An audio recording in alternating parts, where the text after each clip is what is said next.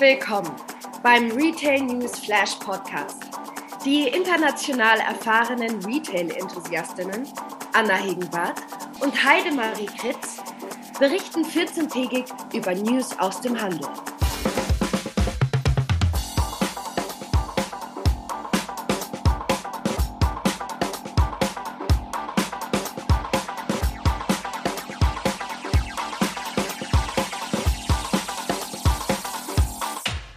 Und hier sind wir wieder bei unserer aktuellen Ausgabe im Februar. Heute haben wir wie angekündigt eine neue Kategorie in unserem Retail-Reisegepäck und zwar Food, ähm, in welcher uns Viola Molzen ein paar spannende Insights liefern wird. Herzlich willkommen, Viola. Ja, vielen Dank, Anna und Heidi. Vielen Dank. Schön, dass du da bist. Viola ist aus Berlin äh, zugeschaltet und ist Partnerin bei der Full-Service-Agentur für Gastronomie und Hotellerie White Kitchen in der deutschen Hauptstadt. Und bevor wir loslegen, habe ich noch eine Frage, weil das war jetzt irgendwie die ganzen letzten Tage irgendwie auch so ähm, im, im, Raum gestanden. Wie fandet ihr, hat sich jetzt eigentlich der Jänner ähm, angefühlt? Ist der für euch auch verflogen? Weil bei manchen sagen, oh, das hat sich jetzt angefühlt wie ein äh, ganzes Jahr. Heidi, wie war es bei dir? Ähm, naja, es ist, äh, der, der, das erste Monat ist verflogen, jetzt wie dreimal schlafen, so nach dem Motto. Äh, ich habe überhaupt keine kein Zeitgefühl mehr gehabt, weil gefühlt war noch 2023 und jetzt äh, ist schon in elf Monaten wieder Weihnachten. das Jahr aus. Also es ist, es ist schon krass, wie schnell das geht. Und deswegen muss man da wirklich jeden Tag nutzen und da richtig, richtig reinpacken, so wie ich das auch heute gemacht habe mit meinem Köfferchen, mit den Reisen, mit meinen Themen, die uns da durch ganz äh, Europa mit Eröffnungen und so weiter führen, ein bisschen in die digitale Welt. Und ähm, auch ein paar äh, andere Themen in der ersten Kategorie habe ich mitgebracht. Also es bleibt spannend, liebe Anna. Sehr gut. Viola, wie hat sich für dich der Januar, um es auf Deutsch zu sagen, ähm, angefühlt? Hat er sich äh, wie ein Jahr angefühlt oder schnell verflogen für dich auch? Äh, tatsächlich dieses Jahr auch super schnell verflogen. Also sonst, äh, ja, hat das, hat der Januar ja immer gefühlt elf Monate, elf Monate schon allein gehabt. Genau. Und ähm, nee, dieses, dieses Jahr sehr knackig vergangen. Äh, bin ich auch super happy drüber und freue mich jetzt über, über den Februar. Sehr cool. Was hast du heute ähm, in der Nutshell für uns mitgebracht in deiner Kategorie? Oh, ähm, ja, ein bunten, einen bunten Blumenstrauß aus äh, Gastronomie und Hotelgastronomie. Ähm, ja, ein bisschen natürlich die Trends äh, des Jahres und äh, was uns auch gerade in Deutschland erwartet. Ein bisschen was aus UK. Genau. Sehr super. Bei mir geht es heute auch nach äh, Deutschland slash Österreich. Ich habe ähm, was aus Spanien mitgebracht, um da ein bisschen ähm, ja, Sommernest ähm, zu schnuppern. Und natürlich schließen wir wie immer ähm, den Podcast mit auch einem Retail-Gossip ab. Und dann würde ich sagen, wir starten mit.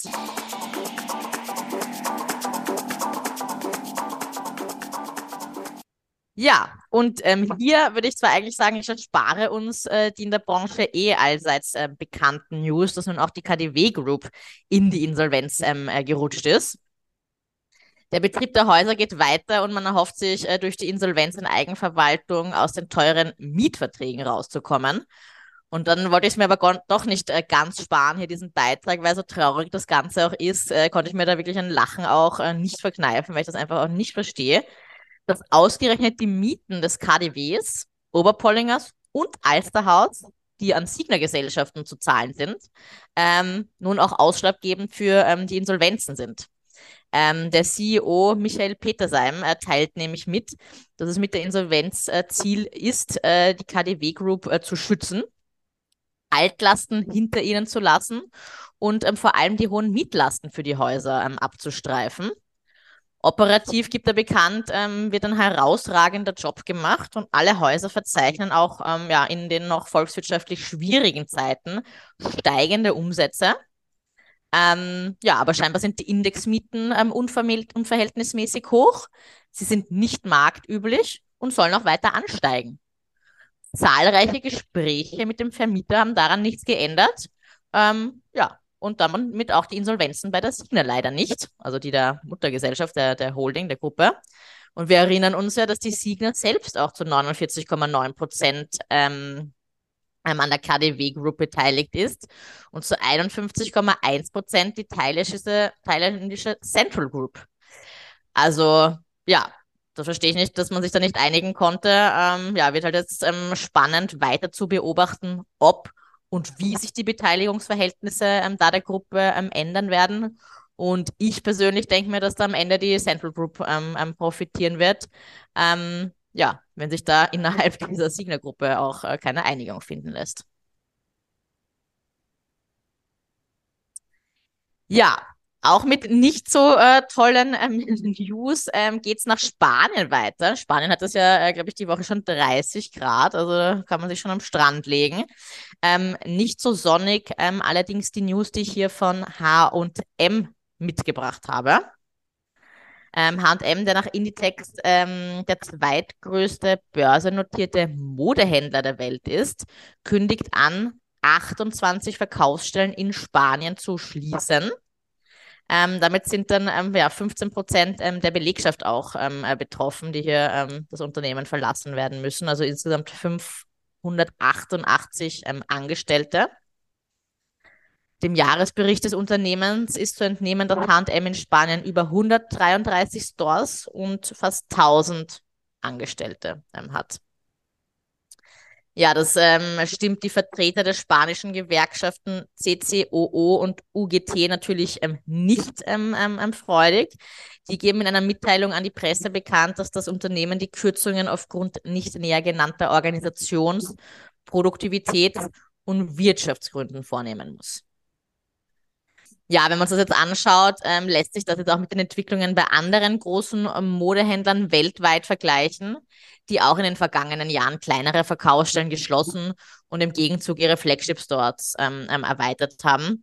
Die ziehen dann ja auch mehr Kunden an und äh, die größeren ähm, Stores können dann auch als Logistikzentren für den Onlinehandel genutzt werden wir haben es ja auch gesehen, zum Beispiel Heidi, ich meine, Sarah hatte ja zum Beispiel auch ähm, zwei Filialen ähm, in der Innenstadt. Die kleinere haben sie auch geschlossen, die Filiale, und konzentrieren sich jetzt da auch voll auf den großen dann ähm, im Haashaus.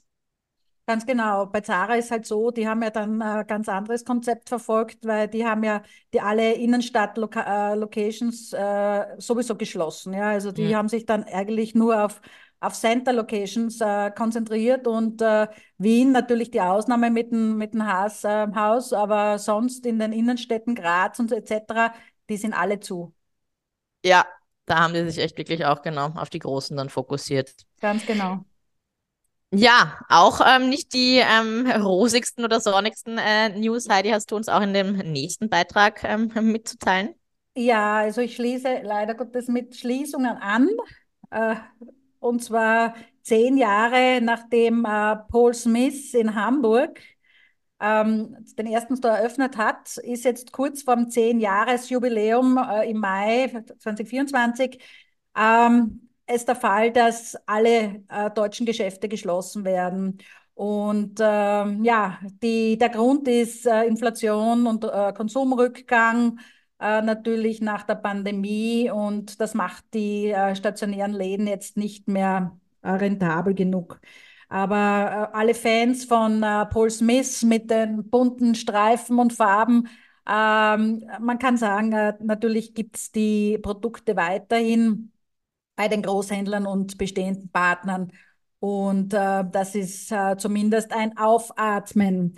Äh, Paul Smith, äh, ganz kurz zur Geschichte, hatte begonnen in äh, Nottingham in England mit einem 3x3 großen Store, hat aktuell rund 130 Stores in über 60 Ländern doch, hat Produkte für die ganze Familie und das Credo von ihm, das finde ich ganz schön.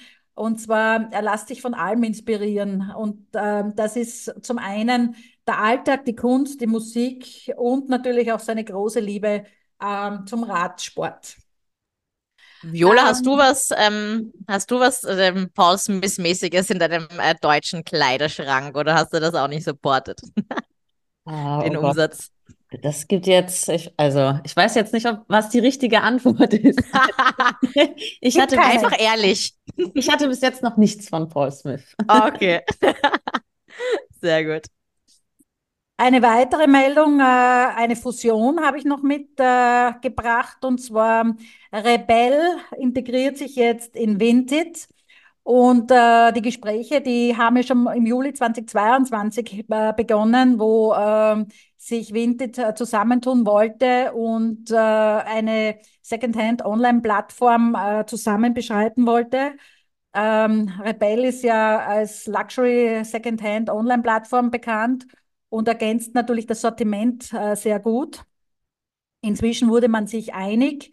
Rebell wird äh, zum 18.03.24 vollständig äh, integriert und äh, Luxury wird weiter ausgebaut. Man hat natürlich den logischen Schritt gewählt und Rebell-Gründerin und ehemalige CEO Cecile Wittmann ähm, mit der Position des Senior Director Luxury betraut. Und für die Nutzerinnen und Nutzer heißt das folgendes. Bis zum 19. Februar gibt es die Möglichkeit, die Verkaufsartikel und persönliche Daten wie Marken und Groß, also Größenpräferenzen, natürlich auch die Wunschlisten äh, zu übertragen auf das Vinted-Konto und auch die Artikelverifizierung der äh, Designerprodukte von Rebell wird auch schon integriert in die Plattform. Äh, Vinted äh, wusste ich zum Beispiel nicht, wurde schon 2008 in Litauen gegründet und hat ähm, 2020 das niederländische Unternehmen United Wardrobe gekauft, dann in weiterer Folge äh, die deutschen Modemarktplätze Kleiderkreisel und Mamikreisel fusioniert und unter Vinted weitergeführt. Und ähm, ja, inzwischen gibt es rund 80 Millionen äh, registrierte Mitglieder in 21 Märkten in Europa und Nordamerika und ähm, 14,5 Millionen davon sind in Deutschland zu verzeichnen. Gar nicht mal so wenig. Hätte das sich Paul stimmt. Smith äh, gewünscht, so viele ja, deutsche ganz genau. Einkäufer. Genau. Ganz genau. Und äh, ganz aktuell habe ich noch gefunden ähm, zwei Indizes, und zwar Vogue Business äh, Index und den List Index für 323, äh, 423, äh, Entschuldigung. Und zwar, ähm, ja, Vogue Business Index, ähm, der Luxusgütesektor war ja letztes Jahr widerstandsfähig genug, hat aber natürlich ein paar Abstriche zu vermelden gehabt und äh, unter anderem äh, durch verschiedene Faktoren zurückzuführen. Natürlich äh, einer davon ist das geringere Engagement auf Multimarken, Online-Shopping-Portalen äh, in der Customer Journey. Und äh, all, diese all diese Schwierigkeiten zu, zufolge gibt es aber noch Lichtblicke. Äh, Marken wie Gucci, Mio Mio, Ferragamo haben äh, einen Anstieg der Kaufbereitschaft aufgrund äh, von äh, Nachhaltigkeit, also Nachholbedarf äh, profitiert.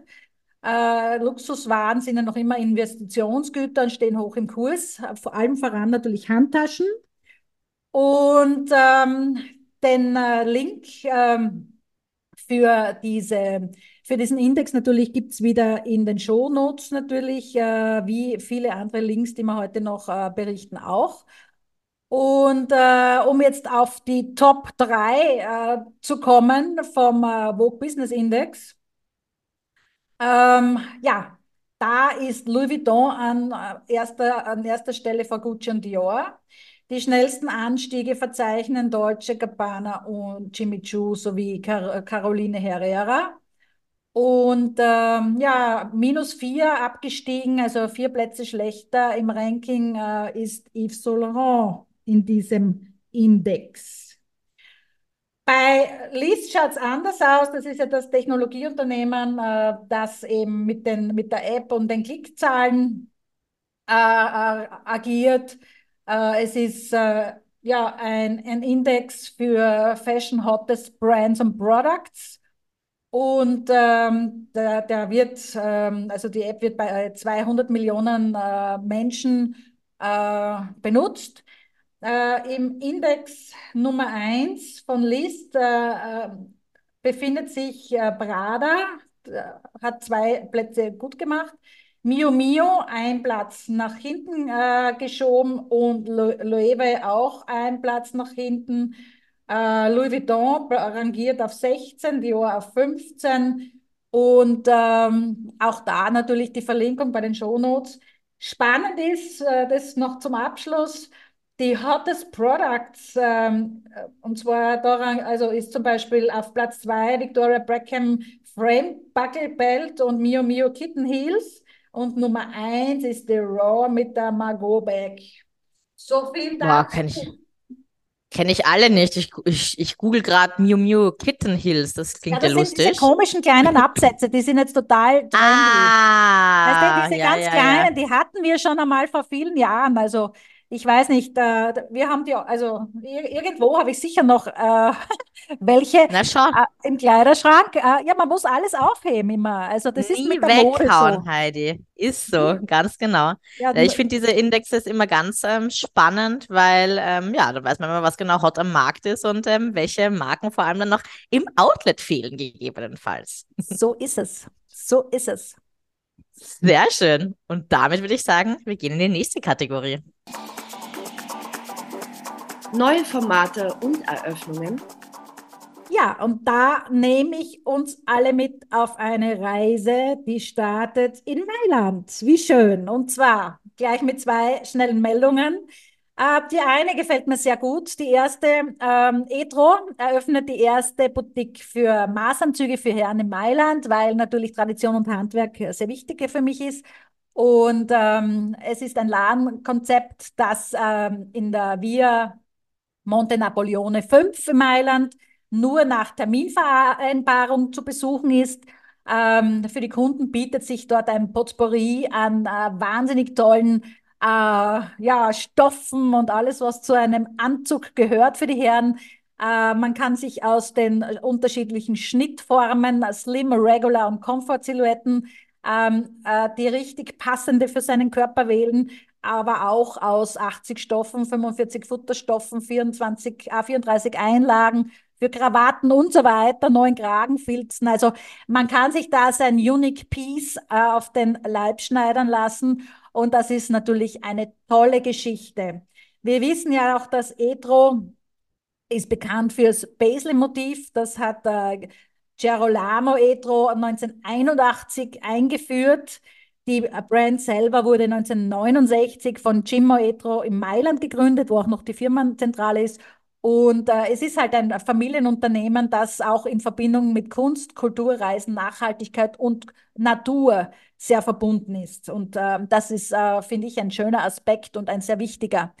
Äh, ebenso dem Handwerk verschrieben ist ähm, Bottega Veneta, die zweite Eröffnung in äh, Mailand am 30. Jänner, das neueste Geschäft, äh, und zwar in der Galleria Vittoria Manuel äh, 2, auch im Zentrum, gleich beim Dom und dem Teatro alla Scala. Ein zweistöckiges Geschäft, äh, das von Kreativdirektor Mathieu Blasi entworfen wurde und hat natürlich typische tolle Materialien. Ähm, Glas, italienisches Walnussholz, grüner Wert, Saint-Denis, Marmor und so weiter und so fort. Also man hat da äh, nicht gespart und hat äh, dort äh, sehr aufwendig und sehr schön und sehr hochwertig dementsprechend ähm, äh, Materialien verbaut. Und weil Shoppen natürlich sehr anstrengend sein kann, äh, gehen wir jetzt bitte in ein Luxury Spa nach Dubai. Es ist das erste von Dior, äh, das erste im Nahen Osten. Und äh, ja, das ähm, hat das Luxushaus äh, äh, Dior ähm, ja, äh, eröffnet und äh, eben in Dubai. Äh, im wird am 15. April wird's eröffnet in Delana, äh, einem Hotel der Dorchester Collection im 20. Stock. Ähm, ja, es ist natürlich sehr schön gemacht in der Farbwelt von Dior, Creme, Beige, natürlich mit dem Blau äh, auf Kissen und ähm, Decken. Helles Holz findet auch Anwendung. Das Bar hat äh, fünf Einzelzimmer, Doppelsuite, natürlich von den Behandlungen äh, alles, was man sich vorstellen kann, äh, die volle Technologie und auch natürlich Luxusprodukte äh, der LVMH-Marke wird, äh, werden dort angeboten und äh, kann man dort erwerben. Klingt verlockend, Heidi. Ich hoffe, es gibt einen äh, Direktflug von Mailand nach Dubai und dann hoffentlich auch einen Aufzug in den 20. Stock. Ja, bestimmt, bestimmt. Mit den ganzen Einkaufstüten von Bottega und Etro dann in der Hand. Ist, glaube ich, alles nur eine Frage des Preises. ist so. Eine schnelle Kurzmeldung, die ich auch aber sehr, sehr spannend finde. Wir haben ja im äh, Dezember, glaube ich, berichtet, äh, dass Arcade, ähm, diese H&M-Marke, äh, den Schweizer Markt ähm, betreten hat quasi und in Zürich einen Shop eröffnet hat. Der läuft jetzt so toll an, hat äh, Arcade-Geschäftsführerin Pernilla Wohlfahrt äh, berichtet. Also fantastisch wird er angenommen. Und so macht man das einzig Richtige. Man eröffnet in Genf gleich eine Filiale, eine weitere, und es wird bestimmt nicht die letzte werden. Also davon ist auszugehen. Also es gibt auch positive Meldungen natürlich. Und äh, eine weitere und die letzte schon in dieser Kategorie, die ich mitgebracht habe, ähm, führt uns nach Hamburg. Und zwar äh, in das neue Centro, also am Center, das am 25.04 äh, eröffnet wird, Westfield Überseequartier. Und zwar ähm, hat da Caro Kauer, die Influencerin und ähm, Gründerin des Mo gleichnamigen Modelabels, ähm, einen rund 100 Quadratmeter großen Store angemietet, der, was ich sehr schön finde, äh, in Anlehnung an die Hansestadt äh, vom Interieur äh, äh gemacht werden soll. Und ähm, es ist nämlich immer vernünftig und schlau, meiner Meinung nach, und das würde ich mir wünschen von vielen äh, Brands, dass die mehr lokale ähm, äh, Dinge mit reinnehmen in den Ladenbau und in die, die, die Optik, damit der Kunde dann auch weiß, wo er sich befindet. Und da macht Shopping-Erlebnis, ähm, äh, also da, das ist ein anderes Shopping-Erlebnis und äh, macht mehr Spaß und Sinn. Und äh, sie macht das dann auch noch ähm, äh, produkttechnisch relevant mit Hamburg. Äh, es gibt eine eigene Kollektion, also eigene Teile, die eben für Hamburg, für diesen Store äh, konzipiert sind und designt sind und äh, natürlich die äh, andere Standardkollektion sowieso. Und ja, es gibt von Caro Kauer bereits einen Pop-up und in ihrer Heimatstadt Eislingen ein Geschäft und ja, und äh, bin schon gespannt generell auf das ähm, riesen Shopping Center in Hamburg und werde sicher auch bald einmal besuchen nach der Eröffnung. Ja, das ist super, dass sie da auch so einen, sage ich mal, ähm, frischen Wind, sage ich mal, auch reinbringen. Ähm, Natürlich auch viele große Namen, aber ähm, cool auch bei der Eröffnung, sage ich mal, mit so einem Influencer-Store ähm, an den Start zu gehen. Genau. Ähm, Viola, du als ähm, zwar in Berlin äh, lebende, doch mit kleinen Hang auch ähm, zu ähm, Hamburg. Jetzt nochmal die Frage, hast du was von Caro Kauer in deinem ähm, deutschen Schrank hängen? auch nicht. Auch nicht. ja, du konzentrierst dich aufs Essen. So ich wollte gerade sagen, ich wollte gerade sagen, ähm, genau, das ist jetzt irgendwie falsche Kategorie, obwohl ja mein Background auch äh, ähm, ja, im, im Retail-Bereich liegt. Aber ähm, ja, ich konzentriere mich genau. Also mein Geld gebe ich immer für meinen Kühlschrank aus, nicht für meinen Kleiderschrank. so soll es sein. Und wir sind sehr gespannt und starten jetzt in die Kategorie Food. Ja, wir starten ähm, genau äh, Happy New Year à la Germany. Das heißt neues Jahr, neue Gesetze. Ähm, wie alle wahrscheinlich gehört haben, die 19 Prozent auf die Mehrwertsteuer auf Speisen im Restaurant ähm, haben jetzt im Januar begonnen.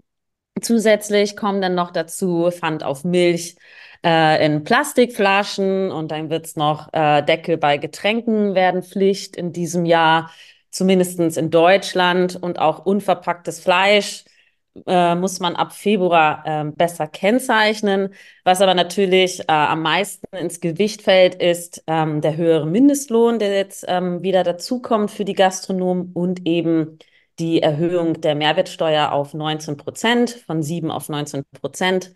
Ähm, und ja, man hat schon ein bisschen gemerkt, ähm, zum Ende letzten Jahres, zum Anfang diesen Jahres, dass auch gerade, ich sitze ja in Berlin, deshalb merke ich das hier am meisten, ähm, dass viele Restaurants schon geschlossen haben, gerade in so Richtung Fine Dining. Das heißt, ähm, ja, die schauen jetzt äh, und müssen schauen, dass sie sich ein bisschen anders aufstellen, ein bisschen differenzierter. Ähm, ja, man muss ein stimmiges Konzept haben, was äh, die Zukunft überlebt, aber am Ende ähm, sehen wir eben auch, dass jetzt neue Konzepte eröffnen und die Gastronomie auf keinen Fall jetzt ausstirbt und keiner mehr essen geht. Im Gegenteil, man muss jetzt einfach nur schauen, dass es eben ein bisschen die Konzepte spitzer werden, dass die Kunden die Auswahl haben und man nicht mehr pedantisch den, den Verbrauchern vorgibt, was sie zu essen haben im Restaurant. Und dann, ja, werden wir eine neue Gastronomielandschaft in, in diesem Jahr erleben und in den nächsten Jahren. Und darauf können wir uns auf jeden Fall freuen. Definitiv. Merkst du es dann auch schon, sag ich mal, an den Preisen? Also ich meine, ähm, ja klar, der Mehrwertsteueranstieg ist da ja dann schon sehr, ähm, ja, der fällt ins Gewicht. Ich erinnere mich nur, wie du mir letztens erzählt hast, was war denn das? Äh, dieser Adlon-Döner, glaube ich. Ein Döner für fast 40 Euro. Ja. ja, gut, ich weiß gar nicht, ob der vor der Mehrwertsteuer auch schon 40 Euro gekostet hat, wahrscheinlich. Ähm, das ist ganz speziell, aber ich finde, es ist immer ganz, ähm, äh, ja, man merkt es auch einfach in dem, äh, in den ganzen, ich sag jetzt mal normalen und ähm, nicht Fine Dining, ähm, nicht Fine Dining Restaurants merkt man das auch schon schon sehr. Beim Italiener um die Ecke zum Beispiel wissen wir alle, denke ich mal, von unseren eigenen Erfahrungen, die Pizza, die dann vielleicht vorher noch acht Euro gekostet hat, hat zwischenzeitlich zehn, jetzt kostet sie zwölf. Bei manchen geht es schon sogar über 14, 16 Euro hinaus und auch die die eigentlich sonst so attraktiven Mittags-Lunch-Offer, ja, werden, werden immer knackiger und klar, irgendwie muss die Steuer weitergegeben werden und ähm, ja, das ist ähm, natürlich ein anderes Essverhalten. Wir waren aber, muss man auch sagen, in Berlin und in Deutschland auch sehr verwöhnt von den sehr niedrigen Preisen, die wir hier für Lebensmittel und für Essen gehen ausgeben. Das stimmt, ja. Ich merke das auch. Also mein Konto ähm, am Ende des Monats in Wien schaut anders aus als in Berlin. Und da liegen sicher auch, ähm, ja, spielen sicher auch die Gastronomiepreise ähm, eine Rolle. Bin gespannt, wie es das nächste Mal im Restaurant ist, wenn ich in Berlin bin. Genau, ja, die Trüffelpasta ist jetzt ein bisschen teurer geworden hier, Anna. Wie schaut es aber bei McDonald's aus? ja, genau. Kommen wir zu dem, der äh, alles weiß und alles kann. Und ähm, äh, ja, McDonald's äh, testet ganz spannend ein neues Konzept. Ähm, zum Ende letzten Jahres gab es auf dem Investor ähm, Update in Chicago ganz klare neue Ziele für die nächsten Jahre bis 2027, die McDonald's dort definiert hat. Und ja, plant nach eigenen Angaben die expansivste Phase seiner Geschichte. Super spannend. Ähm, in 2019 entstand damals die Strategie Accelerating the Arches und die soll richtig Fahrt aufnehmen, was im Umkehrschluss heißt, bis 2027 sollen 50.000 Standorte ähm, weltweit eröffnet sein. Momentan gibt es 43.000. Und das Treueprogramm soll ebenfalls von 150 Millionen auf 250 Millionen ähm, treue Kunden wachsen. Und auch sehr spannend, mehr als 1000 Restaurants sollen ab diesem Jahr mit Google Cloud Technologie ausgestattet und mit Hilfe von KI den Aufenthalt ähm, weiter verbessern für Kunden, aber eben auch für die Mitarbeiter. Und der CEO äh, Chris Kemschinski sagt, es sei noch nie eine bessere Zeit für McDonald's gewesen. Ähm, ja, finde ich super spannend. Das heißt, er ähm, sieht ähm, die Zukunft ähm, ja golden wie das goldene M von McDonald's. Und mhm. ähm, jetzt wird sogar ein neues Konzept in Illinois getestet in den USA. Das heißt Cosmex. Und man kann sich das vorstellen, es ist äh, wie eine Art Dunkin' Donuts Starbucks. Das heißt, Pommes und Burger fahren komplett weg. Und ähm, es ist eigentlich dafür da, das ähm, Nachmittagstief, die Nachmittagsflaute bei McDonald's so ein bisschen zu überbrücken. Man merkt eben bei McDonald's ist Frühstück stark, ist ähm, das Mittagsgeschäft und Abendsgeschäft stark. Aber so nachmittags kommt nicht so wirklich Fahrt auf. Da gehen die Leute eben lieber vielleicht einen Kaffee trinken, was Kleines snacken. Und diese Gap sozusagen soll jetzt dieses Cosmex schließen. Ähm, in 2024 sollen zehn Standorte in den USA äh, eröffnen und ja, je nachdem, wie sie denn dort anlaufen, schaut man dann auch, dass es ähm, ja das Konzept über den Teich kommt, wie man so schön Ja, sagt. super. Ja, Cosmex klingt so wie ähm, die Neuauflage ähm, vom McCafé. Gut, von über den Teich ähm, kommen wir nach UK, glaube ich. Äh, Genau. oder? Ja, genau, ein, ein, ein bisschen näher dran. Ähm, ja, in äh, Berlin hat sich ein bisschen was getan. Äh, ja, gucken wir nach Deutschland, gucken wir natürlich in Sachen Food meist erst ein bisschen äh, mehr in die Hauptstadt. Das heißt, hier kann man schon ein bisschen den Trend sehen, den es jetzt auch in den nächsten Jahren ähm, in ganz Deutschland ähm, zu, äh, zu bestaunen gibt. Ähm, zum Ende letzten Jahres hat der Karas-Inhaber, Karas ist eine sehr schon damals modern aufgestellte ähm, und internationale Kaffeekette in Berlin gewesen. Gab nur in Berlin die Standorte. Das heißt, man hat neben einem normalen Coffee und ein bisschen Bakery hatte man schon ein sehr starkes ähm, Außerhausgeschäft mit verpackten, selbst hergestellten äh, Lunchsnacks gehabt. Und der Inhaber Georg Harenberg hat aber seine fünf Karas-Filialen in Berlin verkauft zum Ende letzten Jahres und diese allesamt an Pret Manger abgegeben. Und Pret Manger ist eben der, ähm, ja, oder die führende Brand in UK, was eben das, ähm, mh, ja, Coffeeshop, Schrägstrich, Lunch, Schrägstrich, ähm, Außerhaus, ähm, Takeaway-Geschäft angeht. Zumindest eben für ähm, ja, Mittagspause, Frühstück. Und ähm, momentan äh, oder in der Vergangenheit hatte Pret Manger ein bisschen ja, Schwierigkeiten, so richtig Fuß zu fassen in Deutschland, weil natürlich das ähm, Lunchverhalten in Deutschland ein ganz anderes ist als äh, in, in UK. Das heißt, hier geht man ja eigentlich gerne noch ein bisschen länger Mittagspause machen. Die Deutschen setzen sich hin, sind mit ihren Kollegen unterwegs und ähm, guckt man dann nach London, da fehlt immer irgendwie Zeit und man isst eigentlich immer nur äh, am Laptop sein Sandwich und sein Banana Bread. Ähm, und jetzt, ähm, nachdem natürlich es große, in großen Ballungsgebieten und Städten wie Frankfurt, Berlin in Deutschland auch ein bisschen internationaler geworden ist und ein bisschen mehr Großstadtfeeling aufgekommen ist, ist es jetzt natürlich auch die Zeit für ein Pret à Manger, hier seine Filialen zu öffnen. Momentan gibt es acht Standorte in Deutschland und ja, die werden sich jetzt vergrößern. Ja, spannend. Ich wusste gar nicht, dass ähm, Pret à Manger aus äh, UK kommt ursprünglich. Klingt irgendwie so französisch. Ja. Äh, bereit zum Essen. Wieder was Genau. gelernt. Danke, Viola.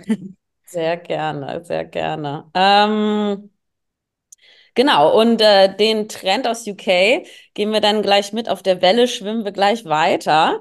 Das heißt, die Berliner Gastrogruppe BMB, ähm, ja, großer Gastroriese in Berlin, haben unter anderem auch alle Gastronomien, die in Museen und in Zoos und in öffentlichen Bereichen sind, also großer Gastro- und Catering-Riese in Berlin, die haben sich das deutsche Franchise gesichert für Jamie Oliver und werden jetzt im Frühjahr hier in der Hauptstadt ähm, die erste Dependance von Jamie Oliver Kitchen eröffnen. Und das heißt, das Ganze ähm, wird dann stattfinden in der Friedrichstraße. Und ja, nach äh, der britischen Kette Pret à Manger, die jetzt im November im Quartier 205 eröffnet hat, eben auch auf der Friedrichstraße, bekommt die Friedrichstraße also noch einen Ableger aus Großbritannien. Sehr gut. Geht was weiter auf der Friedrichstraße. Ja, also spannend, weil ähm, die News im letzten Jahr waren ja, dass Galerie Lafayette schließt. Eben. Ähm, und man sieht ja eigentlich eher, genau, dass Friedrichstraße auch nach dem Projekt mit der Fußgängerzone, das war ja auch immer ein bisschen umstritten hier in Berlin. Aber ja, es dreht sich viel und das ist ja auch immer spannend. Wie wir wissen, Handel ist Wandel und so ist es in der Gastronomie auch. Ja, bleibt spannend. Sehr gut, so soll es sein. Immer was los. Genau. Ja, also und ähm, zum Schluss ähm, habe ich noch ein bisschen in meinem Köfferchen äh, Trends aus der Hotelgastronomie mitgebracht. Ähm, genau, wir schauen eben nicht nur in die Gastronomie, sondern auch in die Hotellerie. Und da ist es äh, auch ganz spannend, in den letzten Monaten und auch in den zukünftigen Monaten zu beobachten, dass sich dort viel, ähm, viel tut. Ähm, das heißt, ein Trend, den wir beobachten, ist die Anpassung des interkontinentalen Frühstücksbuffets, was wir alle kennen. Ähm, und dieses ähm, wird sich verändern bei den meisten Hotelgruppen zu entweder einem Kaffee- und Bakery-Outlet. Das heißt, man reduziert somit auch gleichzeitig die Gesamtmietfläche des Hotels, indem man nicht mehr so ein riesen Restaurant hat, wo gefrühstückt wird. Und damit reduziert man natürlich auch die Mietkosten, Personalkosten und die Foodkosten. Oder aber man entscheidet sich auf der anderen Seite, äh, go big or go home, zu einer richtigen Food-Destination. Und wir kennen das beste Beispiel, wie Neni das gemacht hat in 25 Hours. Und ja, Ziel ist es dann somit, dass das Restaurant für sich steht und man eben sagt, ich gehe in Restaurant XY und nicht in Hotel XY zum Essen. Und ja, weitere Hotelketten werden sich dem annehmen und in Zukunft eben schauen, wie sie ihre F&B-Outlets ein bisschen besser konzeptionieren, weil auch eben in der Gastronomie natürlich für die Profit and Loss, für die P&L sehr viel drinsteckt. Das war in der Vergangenheit noch nicht so. Das war immer so das kleine Stiefkind der Hotels. Da hat man sich eben mehr auf die, auf die Rooms, auf die Rooms Revenue, auf den Umsatz der Zimmer fokussiert. Und jetzt, ähm, ja, sehen natürlich alle, alle müssen ein bisschen überleben, auch nach Covid und schauen, wie kann man eigentlich noch das Beste aus dem Hotel herausholen. Und da ist ja Gastronomie nach wie vor natürlich ein starker Faktor, der in Zukunft ja besser ausgespielt wird. Ja, super spannend. Haben die Touristen dann auch wieder einiges ähm, äh, zu entdecken, dann auch ähm, in Berlin. Und ich merke es ja auch bei meinen ähm, Hotelreisen, ähm, wie es dann von Buffet auch ähm, jetzt mehr auf à la carte geht, beziehungsweise man schon auch am Vorabend gefragt wird, was man frühstücken will, um da dann auch, äh, denke ich mir, Kosten ähm, einzusparen ähm, versus eines äh, Buffets. Vielen Dank, äh, Viola, für die ganzen ähm, Insights. Und ich würde sagen, wir schauen jetzt in die nächste Kategorie digitale Neuheiten? Oh ja, da habe ich ähm, drei kurze Meldungen gefunden. Zum einen äh, starte ich gleich einmal mit Mango. Und zwar der spanische Bekleidungsanbieter eröffnet einen virtuellen Store auf Roblox. Zusammen mit dem digitalen Partner Brand New Verse äh, hat man den Aufbau des Einkaufszentrums Outfit Shopping Mall übernommen. Und ähm, ja, der wird äh, bald eröffnet werden. Das Ziel besteht darin, das Engagement für Innovation zu stärken und ein Ökosystem zu schaffen, das äh, differenzierte Erlebnisse, Produkte, Dienstleistungen für Kunden in physischen, digitalen und virtuellen Welten bereitstellt. Also die Vermischung von allen, online und offline, ganz äh, speziell. Äh, man will eben äh, die, auf die Bedürfnisse der Kunden eingehen und in jedem Moment, an jedem Ort, in jedem Format reagieren. Aber die Aussage von äh, Jordi Axel Moreno, Direktor für Technologie, Daten, Datenschutz und so weiter von Mango. Ähm, Mango ist sowieso äh, in letzter Zeit aufgefallen, äh, da sie sehr viel in diese Richtung äh, tun. Ähm, Sie haben jetzt auch investiert in ein Start-up namens Flipflow, das für Marktanalyse, Preisüberwachung und Echtzeit-Lagerkontrolle auf verschiedenen Marktplätzen ähm, ähm, äh, spezialisiert ist. Es ist bereits die sechste Investition in ein Startup. Also ähm, die geben, was das betrifft, äh, anscheinend wirklich Gas. Wer das noch macht, ist im Luxury-Bereich ähm, Tiffany Co. Die haben einen Flagship Store auf der E-Commerce-Plattform Tmall, der Alibaba Group eröffnet. Und äh, das ist äh, ein Luxury Babylon. Ähm, Alibabas spezieller Treffpunkt quasi für High-End-Marken und da will man natürlich äh, die äh, chinesischen Luxuskonsumenten ähm, auf der digitalen Welt anziehen. Und ähm, da wurde dann auch äh, kürzlich eine digitale Nachbildung des ikonischen Pariser ähm, äh, Geschäftes La äh, Place Vendôme vorgestellt. Also äh, das hat man da alles reingebaut. Ähm, es ergänzt, also das Debüt von Tiffany Co. auf Timo Luxury Pavilion ergänzt das Netzwerk von 41 stationären Boutiquen in ganz China. Sieben davon sind äh, allein in Shanghai. Man hat natürlich auch äh, einiges sich da überlegt und natürlich äh, erstmals limitierte Anhänger aus Roségold in Form eines Schlüssels. Ähm, als letzter Punkt eine Meldung äh, vom äh, äh, Podcast, den wir äh, Mitte Jänner veröffentlicht haben. Da haben wir gesprochen von der Messe in New York, von der NRF, der National Retail Federation Messe. Und da verlinken wir jetzt gerne äh, die, in den Show Notes die Highlights davon zum Nachlesen. Also für alle, die es interessiert, gerne nachlesen. In den Show Notes sind alle Infos äh, von heute und auch diverse Links von den ähm, äh, ja, von der NRF-Messe, vom Index, ähm, List-Index und auch natürlich Vogue Business Index verlinkt. Super. Äh, danke für die Digital äh, News, ähm, Heidi. Und ich würde sagen, wir schauen in unsere letzte Sparte. Retail Gossip. Ja, und hier ähm, macht Pharrell Williams ähm, wieder äh, von sich reden, denn das Leben des US-Musikers kommt bald als Lego-Film auf die Leinwand. Das teilt der dänische Spielwarenhersteller und auch der 50-jährige Popstar kürzlich mit. Ähm, ja, er sagt nämlich, wer hätte gedacht, dass als Kind mit Legosteinen zu spielen sich zu einem Film über mein Leben entwickeln wird.